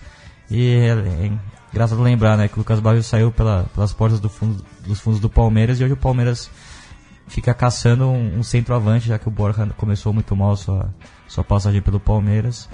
E o William não é bem um centroavante, né? Também fazendo bom, muitos gols ali no segundo tempo, mas também não é jogador de área. E no Grêmio o Barrios fez uma primeira fase muito boa, garantindo. Ele é o vice-artilheiro do campeonato, né? Só atrás do, do Fred. E, e só uma correção, né? A, a, a região de Kik é Tarapacá, que hoje é a primeira região, mas ela foi desmembrada em, com Arica e Parinacota, que formam a 15 Aí Antofagasta é a segunda, aí vem Atacama, Coquimbo, Valparaíso, Orringues, enfim, daí a, a, a ordem permanece, né? começa no norte indo em direção ao sul. Só a região mais setentrional, que é justamente a de Arica, que é a 15 Mas essa divisão ocorreu em 76 é, justamente durante a ditadura de Pinochet. É, e é, pensar né, agora no, no, sorteio, né, a gente tem de um lado apenas brasileiros e argentinos, né, cinco brasileiros e, e três argentinos, o Atlético Mineiro com a melhor campanha, o São Lourenço com a pior, e do, no outro pote temos o Godoy Cruz é, representando a Argentina, o Guarani representando o Paraguai Emelec Barcelona, Equador, Atlético Paranaense, Brasil, The Strongest e Jorge Wilstermann, a Bolívia e o Nacional representando o Uruguai. Não se classificaram equipes chilenas, que desde a União Espanhola em 2014 não passa para o mata-mata. É, peruanos, também em 2014 o Real Garcilhaço. É, colombianos, que eu nem lembro a última vez, é, que ficaram de fora do mata-mata, mas chama atenção, né? Até pelo que a gente estava falando. Isso foi um pouco chocante mesmo. Tanto o Santa Fé quanto o Nacional, é, que ganharam competições continentais recentemente, e a Venezuela, que é do, dos, dos citados, ah, tirando a Colômbia, né? Mas em relação a Chile e Peru, é, pelo menos classificou o Deportivo Tátira ano passado, sendo eliminado posteriormente pelo Pumas, né? E, chama atenção né, nisso que os mexicanos eles sempre geralmente passavam sempre né, da, da fase de grupos, é, mas com esse ano houve aí o crescimento dos bolivianos e equatorianos. É, vocês acham é, qual que é a equipe do pote 2 que apresenta mais perigo? Ah, eu acho que, que, que nem eu falei, as duas equipes de, de Guayaquil, o Emelec e o Barcelona, são duas equipes muito duras. É, o Atlético Paranaense, obviamente, no caso um confronto brasileiro é sempre complicado, tem jogadores experientes. E agora com o Eduardo Batista pensando bem um confronto contra o Palmeiras seria muito interessante nesse né, duelo. E Godoy Cruz eu não ponho muita fé não, nos jogos que eu vi não, não me chamou tanta atenção. Acho que uma defesa fraca também. Se valeu muito do, do, grupo fraco, né? Sim. É. O Strongest eu acho que é um time que poderia até ter feito melhor papel nesse grupo do, do Santos, mas é um, é um time muito que eu não gostaria de enfrentar, é um time muito casca grossa em casa, muito difícil vencê-los e, e, vem mostrando solidez quando sai de visitante, como, como foi nesse último jogo, segurando o um empate ali com, com muita experiência, inteligência e, e técnica também, jogadores de boa técnica do meio campo para frente. O Chumaceiro, que talvez tenha sido um dos grandes, talvez esteja na seleção ideal dessa primeira fase, ali na, do lado direito do meio campo, fez um, um, um bom torneio e, e o, o Martelli, o zagueiro que eu, eu mencionei, alguns outros bons jogadores, o Veizaga, o volante, o Paulo Escobar joga um pouco abaixo, mas é um jogador também inteligente, experiente, bom na bola parada. O Ivan Alonso. O Ivan Alonso também Não, fez. O Matias Alonso. Matias Alonso, é, o irmão, irmão. Fez, então acho que é um time, esse é um time também que eu não, não gostaria de, de encarar não, nessa, nessas oitavas de final. Gabriel, quem você acha que representa mais perigo vindo aí dos segundos colocados? Ah, eu não vejo muita é, muita relevância nesse de quem foi primeiro e segundo, ainda que tenha ainda que tenha isso de decidir dentro ou fora, mas eu acho que tem vários segundos aí que tem muita chance de se classificar que até tem a mesma bola do primeiro, do primeiro colocado do grupo do, do qual fez parte. Assim, Strongest é um exemplo, Emelec é um exemplo, o Barcelona é um exemplo, Guayaquil. Nacional? Hum, não, acho que Nacional não. O em relação Nacional de Montevideo, é. não. Aí eu acho que é um pouco abaixo, mas é o Nacional de Montevideo, né? Também. Também era o segundo contra o primeiro do Corinthians e quem ficou com a vaga foi o Nacional. É, enfim, eu não vejo. Tem uns três ou quatro aí que eu já acho que são um pouco mais fracos mesmo. Talvez o Jorge Wisterman mesmo, ainda que tenha apresentado um futebol interessante e jogado futebol fora da altitude também, acho que já vejo menos potencial. Do Godoy Cruz, como vocês falaram também. Mas é. É um ou outro mesmo. O Guarani do Paraguai acho que é encardidinho, mas também não, não chegou a empolgar muito esse ano. Você fez uma. como em 2015. Mas é em linhas gerais, é todo jogo vai é, é pegado mesmo, é muita luta, muita concentração, acreditar em favoritismo. Até porque os times que são supostamente favoritos não são esquadrões que são claramente muito melhores. Invertendo um pouco a pergunta, qual primeiro é tão melhor do que algum segundo que você já sabe que vai classificar e impossível ficar fora? Praticamente é. nenhum confronto gera essa, essa previsão. Então. É, mostra, mostra um equilíbrio muito grande é, da competição. 16 times aí, cada, um, uns 8, 10 tem um pouco mais de chance de chegar lá na final e ser campeão, e uma, e uma, e uma meia dúzia fica um pouco mais para baixo mesmo. Lembrando né, que o, o, sorteio da, dessa próxima fase será realizado no dia 14 de junho, uma quarta-feira, lá na sede da Comembol em Luque, na Grande Assunção. É, o e não, e não tem nenhum impedimento, né? O, o no sorteio, é, que também vai definir já a, a, as chaves até a finalíssima, no sorteio podem se enfrentar equipes do mesmo país e também da mesma chave. É, e as oitavas Uma de nota final. negativa, né? É. Que custa evitar o famigerado confronto entre times que já se enfrentaram no grupo. É, né? que nem eu, eu dei o exemplo. É muito chato isso. Falei do, do ano passado, Tátira e Pumas, que eram Que do foi mesmo repetido. grupo. É, as oitavas de final elas serão disputadas entre 4 e 5 de 6 de julho e 8, 9 e 10 de agosto. Também acho que essa, esse intervalo é muito grande. É, e os times vão chegar em outro momento, né? Num, É. num outro, num outro. a- aqui no Brasil, vem- esse ano vem mostrando muito isso. A cada semana tem uma melhor equipe do Brasil. Foi né? uma, re- é uma reforma de calendário que, por um lado, ela é louvável, mas por outro, ela não é coordenada. Então, eles fizeram, eles esticaram o campeonato dentro das datas que já existiam antes. Eles não remanejaram todo o todo o esqueleto ali. Eles foram enfiando a Libertadores pra ir lá pra frente. Mas, É, eles- e- e levam- mas a lógica, até porque tem a- até porque leva um tempo de adaptação, porque tem, o- tem o, o calendário da FIFA que impõe datas que você não tem como mudar no médio no curto prazo, né? Então ainda tem carece de alguns ajustes aí, ainda que eu prefira nesse modelo mesmo. E levam vantagem as equipes que estão no, no calendário solar, né? Ao, ao contrário do, do, do, do conhecido calendário europeu, né? Então, nesse sentido, eu acho que os clubes brasileiros levam mais vantagem. Até porque tem mais condição de manter os de É. manter mais jogadores e manter o elenco de modo geral. Isso. Ou É. contratar gente boa se precisar, né? E passando também, né, o grupo a grupo, pros que, o- aquelas equipes que disputarão a Sul-Americana, é, do 1 ao 8, né, Estudiantes La Plata, Santa Fé, Independente Medellín, Flamengo, Atlético Tucumã, Libertar, é, Chapecoense e Deportes Iquique. É, e falando na, na segunda competição é, continental, temos rodada na semana que vem. Na terça-feira, dia 30, o Clube Petroleiro visita a Universidade de Quito, a Universidade Católica de Quito, enquanto que o, a outra equipe da capital equatoriana, a LDU, visita o Defensor. É, o Patriotas de Bojacá recebe o Everton é, de Vinha Del Mar. E na quarta-feira, o Estudiantes de Caracas vai a- ao bairro Obreiro, onde enfrenta o Sol de América. Já o Huracan recebe o Deportivo Anzuatec no Palácio do Co. E na quinta-feira, dia 1 o Oriente Petroleiro visita o Deportivo Cuenca no Equador. O Aliança Lima recebe o Independente em Lima. Arriba Aliança.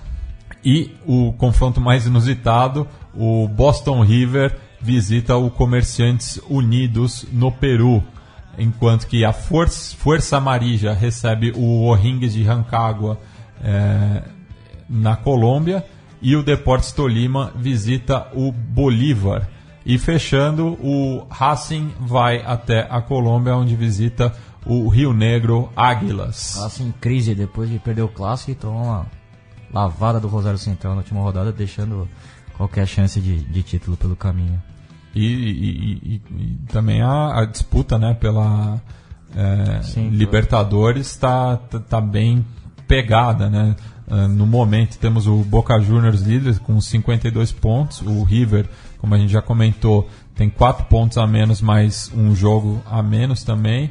E daí vem São Lourenço com 46, o Independiente com 45 e o Nils com 45, mesmo ponto do Banfield, que é o primeiro clube fora da zona de Só a camisa classificação. pesada, só o Racing dos grandes fora, né? Essa- E, e- e- me chamou a atenção também no calendário do Campeonato Argentino, porque o Aldosivi de Mar del Plata, que luta contra o descenso, é, vai enfrentar os cinco grandes nas rodadas que faltam do Campeonato Argentino. Independiente nessa rodada. É, Hoje, já né? empatou com o Independente em 0 a 0 é, e depois pega Racing, é, Boca Juniors, River Plate e fecha contra o Olimpo. Tá sem moral o Tiburão É. na, na?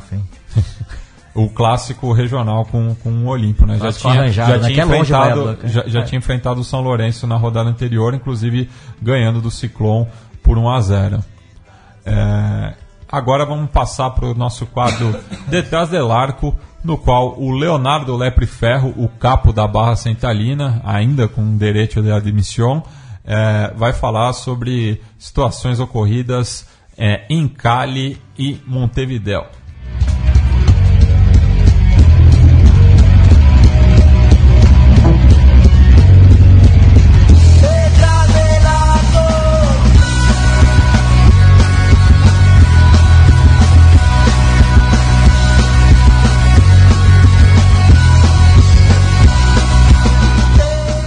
Salve Mate, salve amigos da mesa. Estamos aí de volta mais uma semana para falar sobre é, o que acontece né, nas bancadas do nosso continente sudaca. É, mas antes eu queria falar sobre um pouquinho só sobre o, sobre o tema da semana passada, aquela excelente entrevista relacionada ao 2 por 1 né, que estava acontecendo na Argentina. Eu lembro que o Gabri fez uma pergunta ao entrevistado sobre qual foi a reação é, dos jogadores de futebol, do futebol como, como um todo, a essa medida que beneficiava aqueles militares que cometeram crimes de lesa humanidade. Né? E eu lembro que o excursionista no dia, no, na, na, ocasião, quando estava em pauta esse assunto lá na Argentina, ele levou uma, uma bandeira para o campo, que acho que foi a bandeira que resumiu melhor o sentimento geral né, da, dos argentinos sobre, sobre essa proposta do 2 por 1 um, que dizia justamente 2 por 1 um, la. Mais ou menos com 2 por 1 um é o caralho, né, Gabri? Então acho que, acho que esse era o sentimento geral dos, do, do meio do futebol sobre essa polêmica é, proposta de redução da pena dos militares, que na verdade já, foi, já até voltou atrás, já foi até revogada. Né?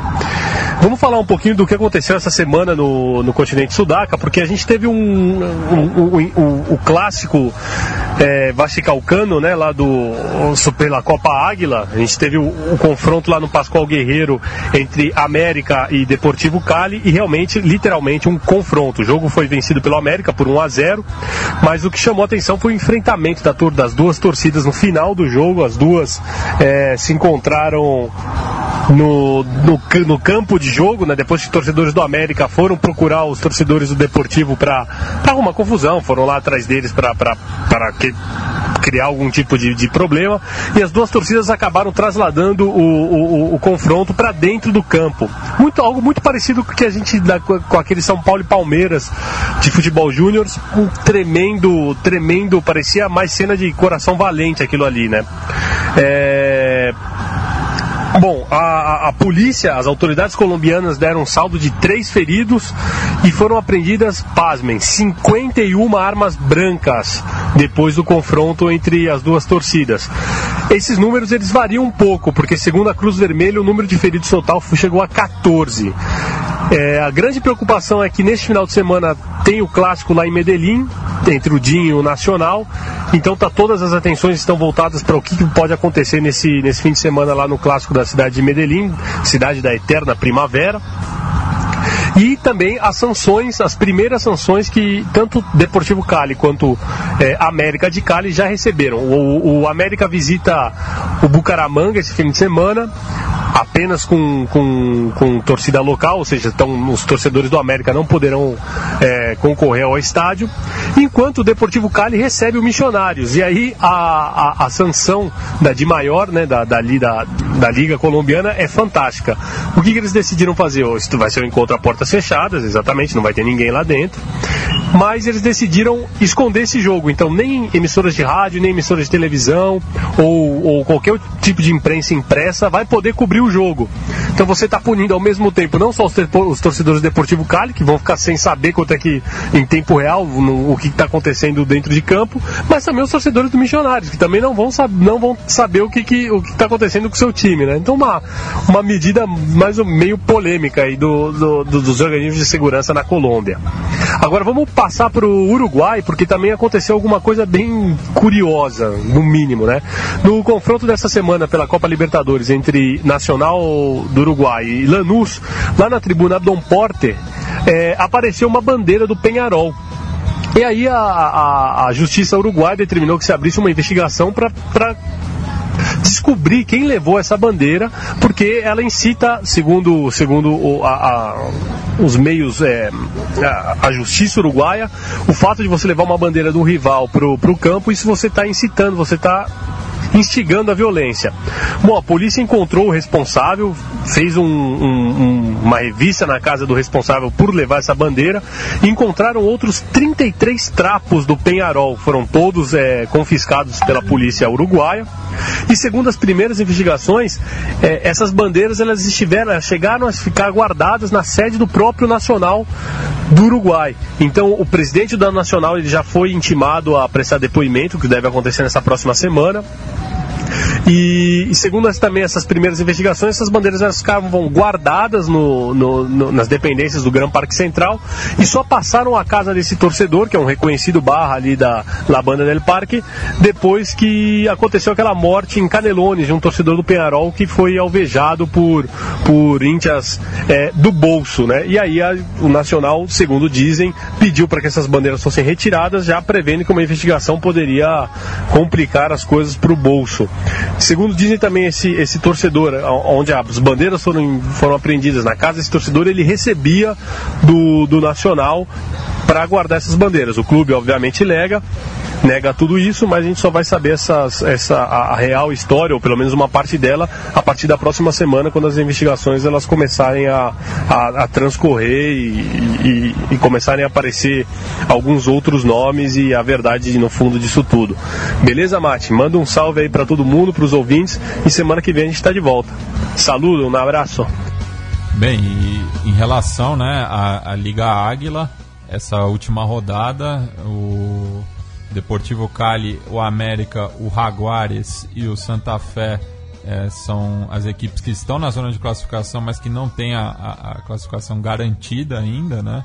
É porque a Aliança Petroleira e o Atlético Bucaramanga estão na briga, assim como o Patriotas de Bojacá também. Então pode ter ainda muita movimentação nessa rodada. É, que tem já classificados o Atlético Nacional, o Independente Medellín, o Deportivo Pasto e o Milionários. É, agora, no momento, som das torcidas aqui do Conexão Sudaca, já que a gente vai falar sobre o desfecho do campeonato chileno, eu vou apresentar a, a nova música né, que Los de Abarro estão cantando, como eu tinha prometido no, no papo com o Caio Sartori que justamente é um, é um dos hinos da redemocratização no país andino, é, baseado né, na melodia do Iapo, é, que chama Vuelvo, que é justamente quando esse conjunto voltou do exílio em 1991 e mesmo ano que o Colo-Colo foi campeão chileno, é, também com uma melodia que eles fizeram muito popular no Chile, mas que é do cancioneiro argentino, que é El Candombe del Negro José. É, então vamos ouvir aí a versão do Lozia Barro e na sequência a original.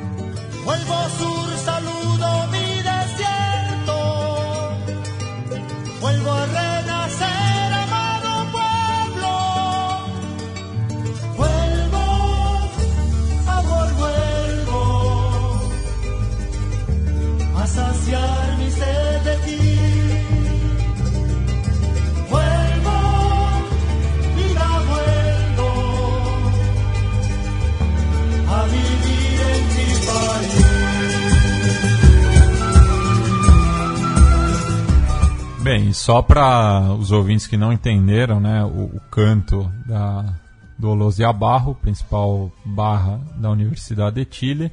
É, a versão que eles fizeram da, desse tema Vuelvo do Iapo é A León lo sigo depender, ou seja, ao leão eu sigo desde criança. Me ensinou, me enseñó mi padre e mi abuelo que la U es puro sentimento que se alienta mas se va perdendo. Vuelvo Bulla, que é um outro apelido, assim como o Leão da equipe chilena. Vuelvo a romper la voz por ti. Somos bullangueiros desde el dia que nasci. A Universidade de Chile que conquistou seu 19 campeonato, é, estando atrás somente do Colo-Colo com 32 taças. É, e foi justamente, né, é, ambas equipes chegavam na última rodada com chances de título, o Colo-Colo torcendo por um tropeço é, de Laú, é, que gerou uma situação inusitada no Chile. Flor de raza, compendio y corona, en la patria no hay otra ni habrá. Nuestra voz la repiten los siglos, Bogotá, Bogotá, Bogotá. Bem, o quadro que surgiu né, no, nesse ano, de 2017, a Rádio Bogotá. Qual é a história dessa música aí, Matias? Esse é o, é o hino da, da, da cidade. É, mas esse quadro que a gente justamente pega é, barrigadas né, da, da, da, imprensa. Começo só no Brasil, mas essa, essa situação é, é tão inusitada que a gente não podia deixar, deixar passar batido. Né? Enquanto que o, o Colo-Colo vencia o já rebaixado Cobressal é, em La Serena, e daí eu corrijo uma barrigada que eu dei, porque semana passada eu falei que o jogo seria no deserto, ela acabou não sendo, foi transferido para La Serena. É, o Colo-Colo vencia por 1 a 0, mas ainda dependia de que a Universidade de Chile não vencesse o São Luís de Quillota no Estádio Nacional. Acontece que o narrador do Dale Albo, é, programa partidário do Cacique, é, eu não sei porquê, mas ele é, entendeu que havia ocorrido um gol é, em Santiago. Então é essa confusão que a gente vai ouvir. Mueve la tabla, Patrón, 29 puntos, logra Colo Colo, 28 en la Universidad de Chile con este resultado, Colo Colo alza su estrella, 32. Pelota a las manos de Álvaro Salazar con tranquilidad, con calma, el portero de Colo Colo se queda con la pelota, está ganando Colo Colo por 1 0, dígame. Casi, casi gol de San Luis, se la sacaron de la línea Carlos Escobar en el Estadio Nacional. Gol de San Luis, gol, gol, gol, gol, Luis, señoras y señores, gol de San Luis de Quillota me parece en el Nacional. Miguel Gutiérrez, por favor, confírmenos qué está pasando allá. Por, por favor.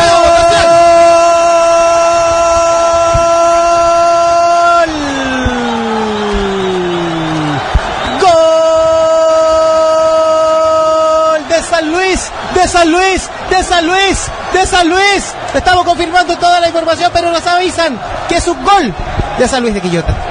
Está ganando Colo Colo y está ganando San Luis. Nosotros seguimos acá. Todavía queda mucho paño que cortar, muchachos.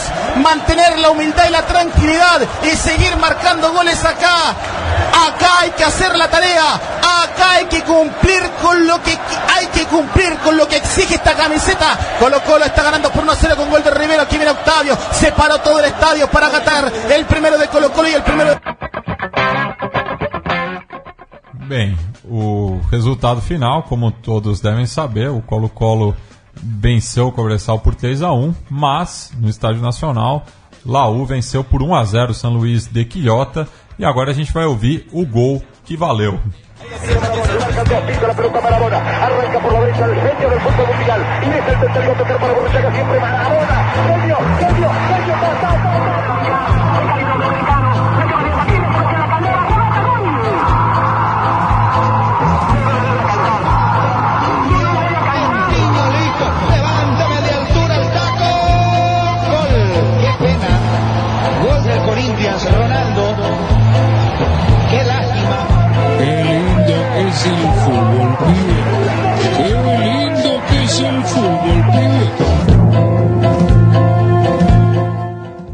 vamos ao gol que deu o título a Laú, é, de autoria do artilheiro do campeonato, Felipe Mora, revelado pelo Audax italiano e que joga sua primeira temporada pelo quadro laico.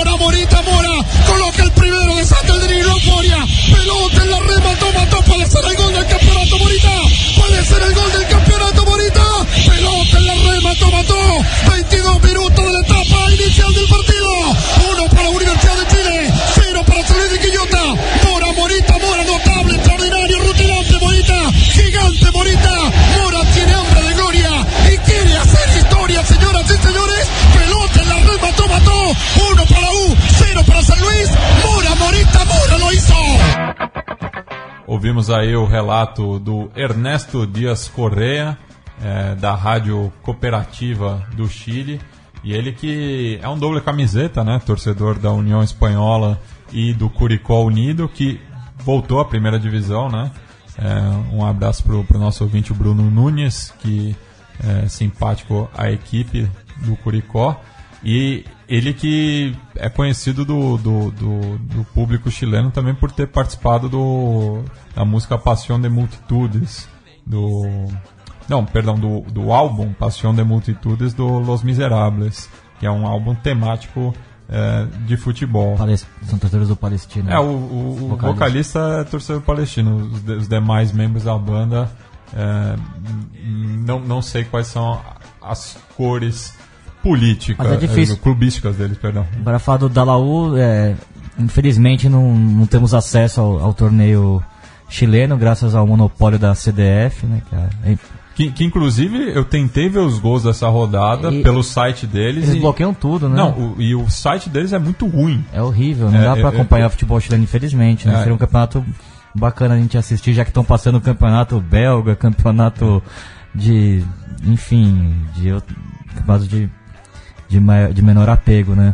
Mas acho que o Gabi pode falar um pouco melhor da Laú, já que enfrentou o Corinthians, acho que até valoriza a vitória do Corinthians nesse confronto, um, onde o Corinthians conseguiu passar pela Laú com, com tranquilidade na, na Sul-Americana. Um time com jogadores rodados experientes, frente na defesa. Johnny Herrera se tornou o jogador mais vitorioso da história do clube. Também tem o Gonçalo Rara, o Bocejur, que já jogou no Colo-Colo. No, e na Católica, o Bocejur ele se tornou o terceiro é, jogador a ser campeão pela, pelas três principais equipes do país. E, e também repatriou o, o, o, Davi Pizarro também. Que, que, teve uma, uma passagem de volta pelo Santiago Wanderers. É, e também nessa campanha acabou sendo reserva, não, não foi um jogador titular. E teve esse, o Felipe Mora, que, acabou sendo artilheiro, fez o gol do título. E saiu uma reportagem que ele, desde a infância, era torcedor da Laú, né? Tinha ele de moleque com camiseta do, dos românticos viajeros e, e cumprindo um sonho de ser campeão com, com a Laú. Também tem o Lorenzetti, né, dos remanescentes daquela grande equipe Matias do São Paulo. Rodrigues. Matias Rodrigues também. E, enfim, o que volta a ser campeão depois, do, depois de dois títulos da, da Universidade Católica. É, e depois também, é, da, desde a saída do São Paulo, o Martin Lazarte ganhou né, o campeonato em 2014 e o Angel Guilherme Royos consegue su, sua primeira conquista. É, ele que assumiu, é, que, que, foi treinador do, da Bolívia, não teve um grande papel lá na, na seleção tricolor e, e consegue esse título aí, bastante elogiado, um time bem ofensivo, segundo dizem os, os periódicos chilenos, o Gabi até pode falar do que deixou a impressão que ele teve desse time do, da, da É, então, o único, já falaram bastante, acho que o único comentário que eu, que eu tenho para fazer é que me, me, eu, eu, me parece bastante interessante como ficou no DNA do time, parece, esse modelo Bielsa São Paulo de jogar futebol, né? Contra, é, é um time menos qualificado que aqueles times que tiveram que ganhou, daquele que ganhou a Copa Sul-Americana, que forneceu vários jogadores para a seleção chilena, que foi para duas Copas do Mundo em 10 e 14, né? Enfim, um time que tinha. Mas ainda tem bons valores e tal, e um, um estilo de jogo bem parecido. Isso eu acho bem interessante. Contra o Corinthians foi foram dois jogos muito ofensivos, até obrigou o, o Corinthians a sair um pouco da casinha e ser um também um pouco ofensivo, um pouco mais ambicioso no campo de ataque, mesmo quando o, o, o placar era favorável. Porque é um time que ataca muito, cria muito volume, deixa jogar também, consequentemente, porque abre mesmo os espaços, se arrisca. Então, cria, impõe uma dinâmica de lá e cá, que é uma coisa que no futebol de hoje, muito tático, é meio raro, né? Então é uma coisa que eu destaco nesse time aí, que mesmo não sendo o mesmo dos últimos anos, mantém uma ideia e um jeito bem ofensivo de jogar, que é uma coisa que a gente tem acompanhado aí no futebol chileno em geral e no, na Universidade de Chile de um modo mais específico, né? Então é uma marca aí que eu acho que esse time tem. Bem, e para finalizar o programa, é, falar um pouco né, do, da banda que a gente está ouvindo ao fundo aí, Bigley, também como foi esse show no Sesc Pompeia é, na, programação, na programação da virada cultural. É, falaram muito sobre a virada cultural, acho que foi a mais pobre realmente enquanto a programação, organização, muitas críticas. Um, um dia que era para ser de festa, de integração, de da cidade, da população assumindo o centro da cidade como sempre foi, mas mostra muito do, do que é a gestão Dória também, né? De, de, como ela pensa a cidade e até pelos lamentáveis acontecimentos na, na manhã de domingo também na, na Cracolândia. Acho que um dia muito triste para a cidade de São Paulo. Mas o show da Grafoé foi maravilhoso, foi um, um grande encontro também meu e do Gabriel com grandes colegas da nossa primeira turma de faculdade. Isso foi um algo muito bacana e o show foi, foi maravilhoso, é uma banda sensacional, uma das minhas prediletas dos anos 90, que fizeram parte da, da gravadora Banguela Records, do né? selo, né? Do selo, selo, selo Banguela, né? Que foi capitaneado ali pelo pessoal do Titãs. Aliás, é um documentário muito bacana contando a história da, do que foi aquilo, né? Lançando bandas como Raimundos, o Little Quail do Rio de Janeiro, é. o Mundo Livre S.A. Gra graças a, a, a, aos ouvidos do Carlos Miranda, né? Gaúcho Miranda, é, é. verdade. E, e a, eles fizeram um negócio bem interessante, pegaram bandas é, do, do underground de, de diferentes estados do, do Brasil, né? E a Graforé foi o representante do Rio Grande do Sul e foi um grande acerto já, porque a Graforé é uma banda que, que tem esse DNA gaúcho, é, músicas que falam da cidade de Porto Alegre, é, sempre um, um, humor gaúcho, muito bem humorado, acho que é a banda mais bem humorada assim do, rock gaúcho e, e, e, músicos muito são músicos muito bons, né? O Frank Jorge, que é o grande líder, já vinha de uma trajetória importante como baixista do, do, dos Cascaveletes, o Pornobile dos anos 80, que, que, que, lançou também o Flávio Basso, né? O Júpiter Maçã, uma grande banda. O Matias também vai falar de outros projetos. Teve o, o Cowboys Espirituais, também uma banda. Sim. Com, junto com o Júlio Remy. E depois, com, com, com o mesmo Júlio, fez o Histórias do Rock Gaúcho, é, regravando diversos sucessos né, da, da, da, música do pop do Rio Grande do Sul, desde a década de 70 até o começo dos anos 2000. Depois o Frank Jorge teve uma carreira legal também. Solo. É, solo, é, lançou é. um disco no passado muito bom também. O primeiro disco é muito bom, chamava é, Carteira, é, Carteira Nacional do Apaixonado, bem naquela pegada Jovem Guarda, que acho que também é uma característica da Graforreia. E foi um show maravilhoso, eles tocaram praticamente o, esse disco que a gente está escutando, Coisas de Louco. Que Dois, de, 90, de 95. De 95, começaram o, o, show tocando a, a mesma ordem do disco, né, que é o, o Bagaceiro Chinelão, Literatura Brasileira e a, e a música que acabou sendo o hit, que Teve até o videoclipe, né, que você foi embora. Mas tocou todos os seus clássicos, a Empregada, é, Amigo Punk, é, Rancho em Alvorada, enfim, também o outro disco que é muito bom deles. Nunca o, Diga também. Nunca Diga. É. Depois lançaram, também tocaram o seu segundo disco também que é muito bom, com Fulvio Silas. É, enfim, uma grande banda, né, o Benga Minueto. É, enfim, foi um grande show, um baita show, mais de uma hora no, num lugar muito importante aqui pro rock paulistano, que é o Sesc Pompeia. Tinha uma programação bem voltada aos anos 90, depois tocou Autoramas, já que o Gabriel também fez parte desse, desse selo com, com Little Quail.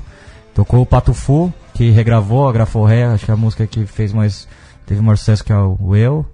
Ficou muito famosa na, na, na, versão da banda mineira. Enfim, foi, foi um lado bom da, de, uma, de uma noite não tão, tão feliz na cidade de São Paulo.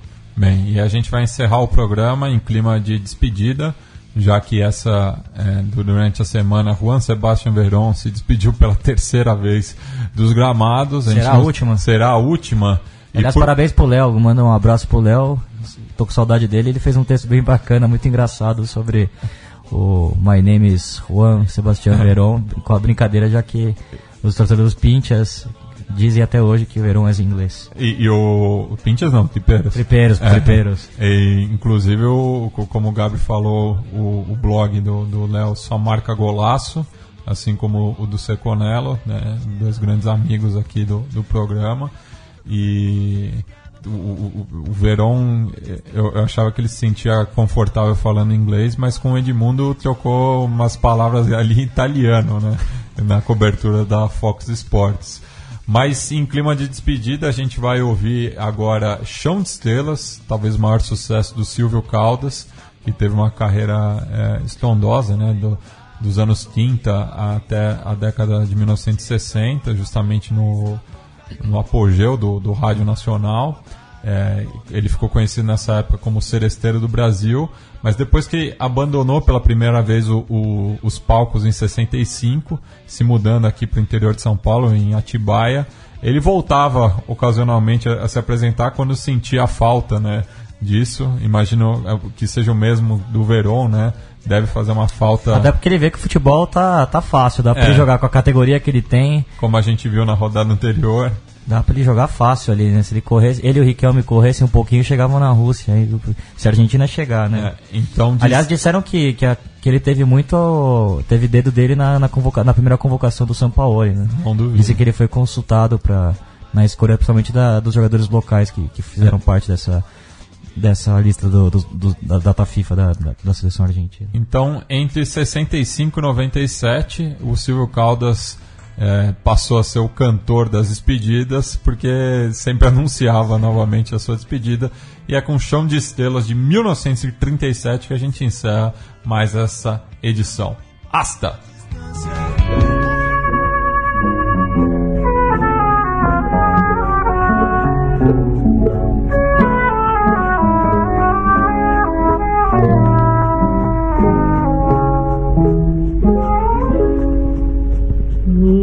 Vida era um palco iluminado. Eu vivia vestido de dourado, palhaço das perdidas ilusões. Cheio dos guizos falsos da alegria, andei cantando a minha fantasia entre as palmas febris dos corações. Meu barracão no morro do Salgueiro tinha o cantar alegre de um viveiro, foste a sonoridade que acabou.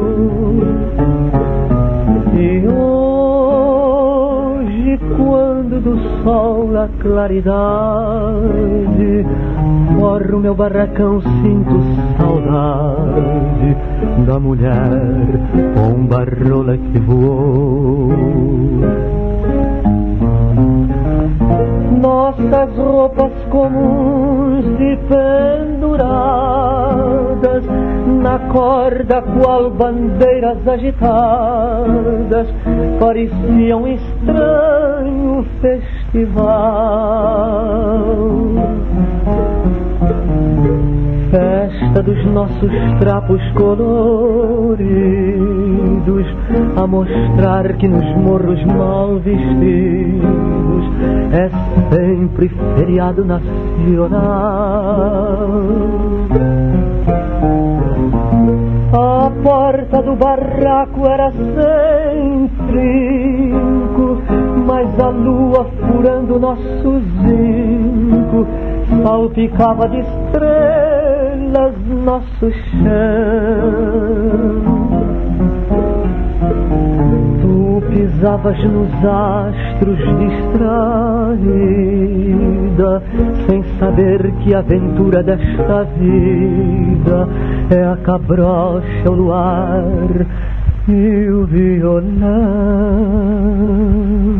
Você ouviu uma produção da Central 3. Para ouvir a programação completa, acesse central3.com.br.